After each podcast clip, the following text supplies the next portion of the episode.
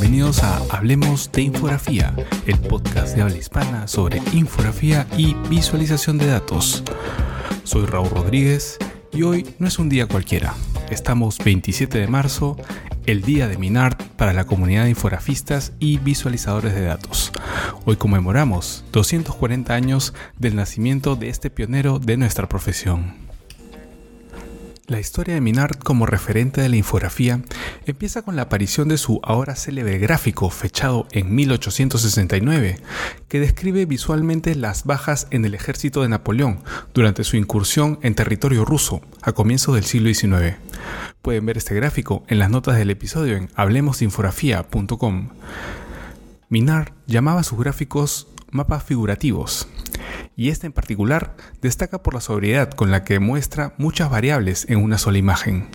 En principio, grafica en orden cronológico los lugares por donde pasó el ejército napoleónico, esto es, el espacio y el tiempo. Luego, en una banda que va cambiando de grosor, muestra la cantidad de soldados que iba perdiendo, tanto en el tramo de ida a Moscú, que lleva un color marrón claro o beige, como el de regreso a Francia, que está en negro. Esta pieza es lo que hoy llamamos un diagrama de flujo y es la parte central de la composición.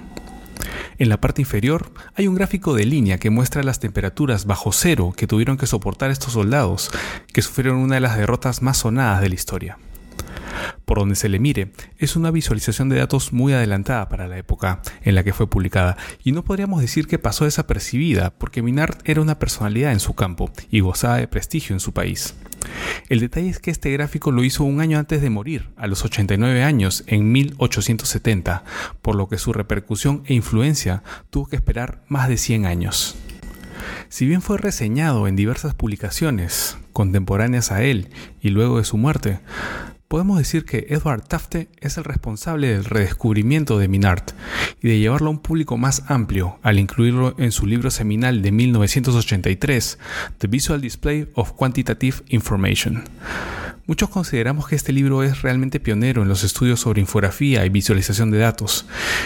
Y bueno, el autor se refiere al gráfico de Minard de esta forma, abro comillas, podría ser el mejor gráfico estadístico jamás dibujado, cierro comillas. Es entonces en el primer momento de la narrativa sobre la historia de la infografía, cuando se buscan los referentes del pasado, que se da a conocer esta obra.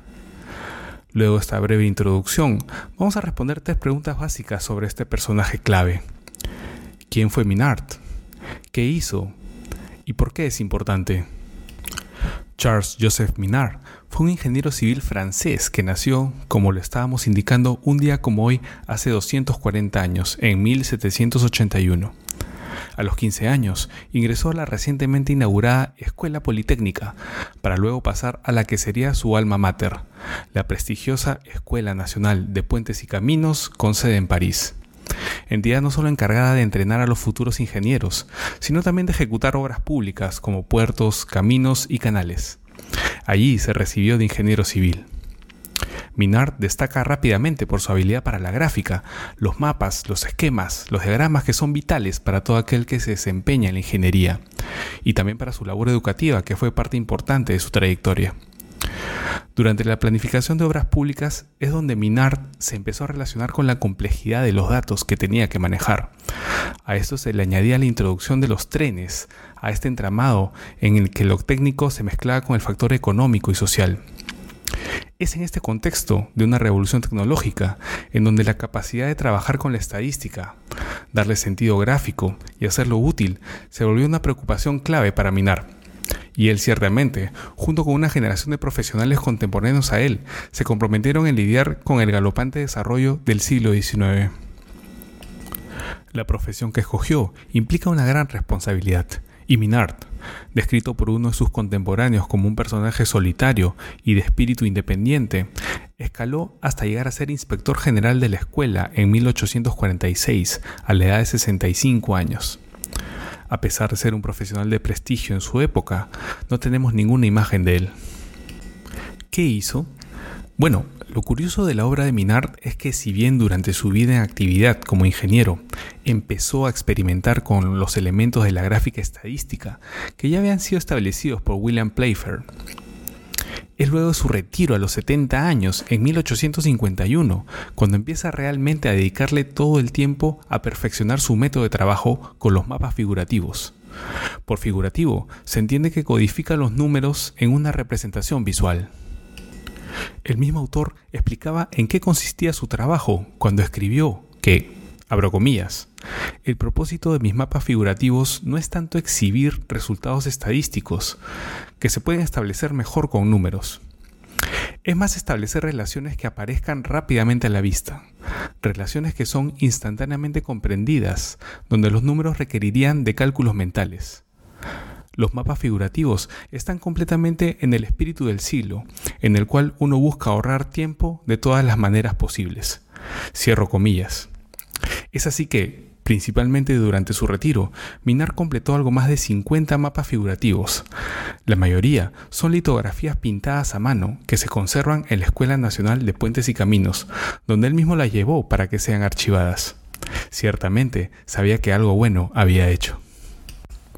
En su obra se pueden observar distintos gráficos, como los de Barra, que usó en un principio para mostrar flujos comerciales, en donde ya empieza a trabajar con la anchura para distinguir las cantidades.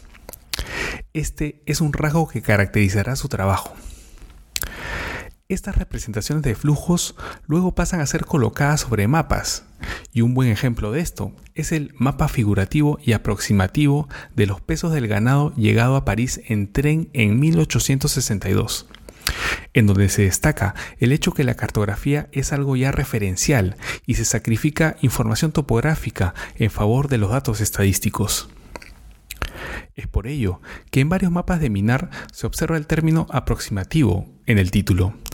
Según Sandra Rengen, esto indicaría que estas representaciones gráficas están comprometiendo en cierta medida los estándares de precisión científicos. Otro tipo de gráfico que usó Minar fue el de torta o pie, también creado por Playfair, pero esta vez muestra varios dispuestos sobre un mapa y de manera proporcional ya que expresaban, por ejemplo, el volumen de mercancías que pasaban por los puertos franceses durante un año. Las constantes que podemos encontrar en todos los trabajos de Charles Joseph Minard es, por ejemplo, la importancia que le daba la escala. Estaba establecido en la leyenda que cada milímetro representaba alguna cantidad mayor. Luego, la titulación era clara y se complementaba con subtítulos y textos complementarios. En estos textos se hacía comentarios sobre las fuentes utilizadas, como un ejercicio de transparencia y un espacio de diálogo para interactuar de manera informada con la propuesta gráfica de Minard. Otro rasgo no menor es que se pueden observar trabajos seriados, es decir, que a lo largo de varios años Minard actualizaba los datos para poder observar la evolución de una situación en particular, como lo podemos ver en su trabajo sobre la exportación de algodón, que consta de siete mapas actualizados durante la década de 1860. Estos mapas son consistentes en escala y uso de la codificación, justamente para que puedan ser comparables. Ahora, ¿por qué es importante? En su momento el mismo Napoleón III recibió con gusto los trabajos de Minard, un honor para cualquier ingeniero civil proveniente de la clase media, y de hecho existe un retrato del secretario de Agricultura, Comercio y Obra Pública de Napoleón III posando con un mapa de Minard sobre su mesa de trabajo. La historia del hallazgo de este retrato en el 2017 es muy interesante y la cuenta RJ Andrews en un artículo en inglés, cuyo vínculo dejaré en las notas del episodio en hablemosdeinfografía.com. Es decir, sus mapas no solo fueron útiles para la planificación estatal en la Francia napoleónica, sino que también se volvieron un símbolo del carácter de estadista que debían tener los funcionarios públicos de la época. Porque se sabe que las litografías de Minar se podían hallar en diversas entidades públicas. Otro dato importante de la época es que la obra de Minar no fue muy bien recibida por los especialistas en estadística. Estos daban recién sus primeros pasos y entendían que los datos se tenían que apreciar ordenadamente en las interminables listas y tablas que ellos elaboraban. Y por otro lado los cartógrafos, una profesión ya antigua y establecida, que no veía con buenos ojos las licencias que Minar se tomaba al momento de acomodar la topografía para beneficiar la representación gráfica de los datos. Más de un siglo después de su muerte, el espíritu independiente, curioso, detallista e ingenioso del trabajo de Charles Joseph Minard, reaparece para inspirar a varias generaciones de infografistas y visualizadores de datos, que ven en él una expresión de lo que debería tener un profesional de la representación estadística en nuestros días. Manejo de fuentes, constancia, el estar atento a la evolución de los datos, sobriedad al momento de diseñar y, algo muy importante, mantener la claridad en los textos. El legado de Minard se sigue construyendo a través de las investigaciones y artículos que se publican, revelando cada vez más detalles de su vida y obra. Les recomiendo el libro de Sandra Rengen, The Minard System, que hasta ahora es el trabajo más completo que se haya hecho sobre este pionero. También son muy recomendables los artículos de Michael Friendly y RJ Andrews. Por mi parte eso es todo. Han escuchado Hablemos de Infografía el podcast de habla hispana sobre infografía y visualización de datos. Los invito a seguir hablando de infografía en nuestro nuevo grupo abierto de Telegram. Búsquenlo como Hablemos de Infografía o pueden acceder a él mediante el link que dejaré en las notas del episodio. Si tienen preguntas o propuestas de temas para el podcast, escríbanme a raúl No olviden visitar nuestra página web hablemosdeinfografía.com donde podrán revisar las notas de todos los episodios. Y recuerden que pueden ubicarnos en Apple Podcasts y Spotify. Hasta la próxima.